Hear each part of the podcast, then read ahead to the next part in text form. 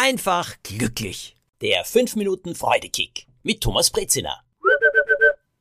Heute möchte ich euch eine Erfahrung erzählen, die ich im Laufe der Jahre gemacht habe und auf die ich heute sehr achte.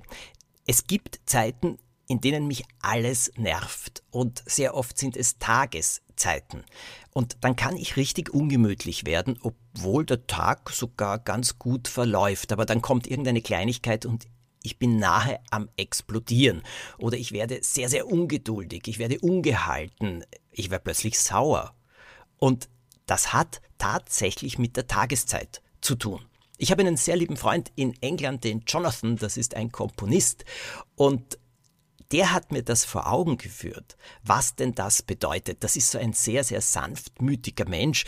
Also, wie soll ich sagen, Engländer sind ja sehr, sehr höflich und er ist doppelt höflich. Und er hat auch eine wunderbare Art, wenn er mir eigentlich widersprechen möchte, es nicht zu tun, aber trotzdem mir zu sagen, ganz ehrlich, was du hier sagst, halte ich für absoluten Quatsch. Er sagt es nur so nicht, sondern er sagt, ach so, ja, ähm, siehst du das also so?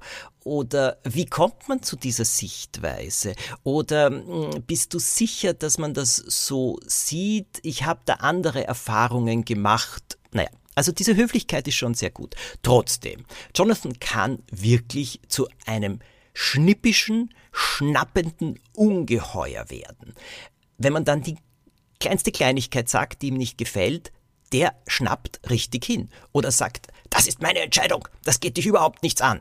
Wir haben einmal so künstlerisches Gespräch geführt und da habe ich gemeint, ja, vielleicht wäre es doch ganz gut, äh, wenn er mit diesem oder jenem Autor redet und nicht immer nur mit dem einen. Ah, das ist meine Entscheidung. Das hat überhaupt nichts mit dir zu tun. Ich habe mir plötzlich gedacht, was ist denn los? Hey, Jonathan, äh, also es war doch nur ein Vorschlag.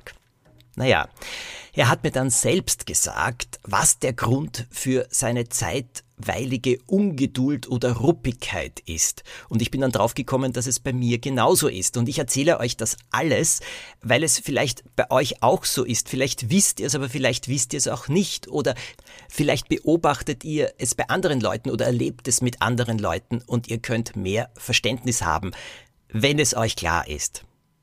Man wird genervt. Man wird schnappig, wie das so schön in Wien heißt. Mir geht so, Jonathan geht so und ich wette vielen anderen auch.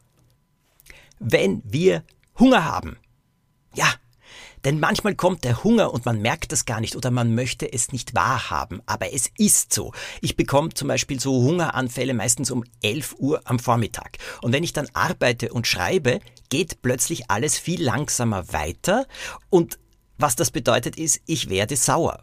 Bei Jonathan ist es das Gleiche. Er braucht, und er weiß es heute, drei Mahlzeiten am Tag und einen Snack am Nachmittag. Er ist sehr schlank. Naja, das Essen hat nämlich nichts damit zu tun, ob er sehr viel isst oder eben äh, auch dabei sehr zunimmt. Es geht einfach darum, Essen, Nahrung aufnehmen, den Blutzuckerspiegel, wie es so schön heißt, wiederheben und einfach auch wissen, was da gut tut ja, manche essen gerne Müsli-Riegel, die mag ich zum Beispiel überhaupt nicht. Ich esse dann einfach gerne Vollkorntoast mit irgendetwas drauf. Und das hilft mir. Und ich achte darauf, dass ich eben regelmäßig etwas esse und keine Mahlzeiten auslasse oder alles nur runterschlinge, dann gleich wieder hungrig werde. Es ist einfach so wichtig, hier eine gewisse Regelmäßigkeit einzuhalten. Und das stärkt die Nerven. Also bei mir geht's jedenfalls so. Auch die Konzentration. Das tut mir gut, aber das tut damit auch vielen anderen Menschen gut. Denn ich kann ziemlich ungerecht und auch ebenfalls sehr unfreundlich werden, nur aus einem Grund. Weil ich Hunger habe und das mir entweder nicht genau eingestehe oder nicht die Disziplin habe, eben jetzt drauf zu schauen, dass ich eine Kleinigkeit esse. Aber es hilft. Es nützt. Es bringt mehr Freude in mein Leben und es bringt ganz sicher auch mehr Freude in das Leben von anderen.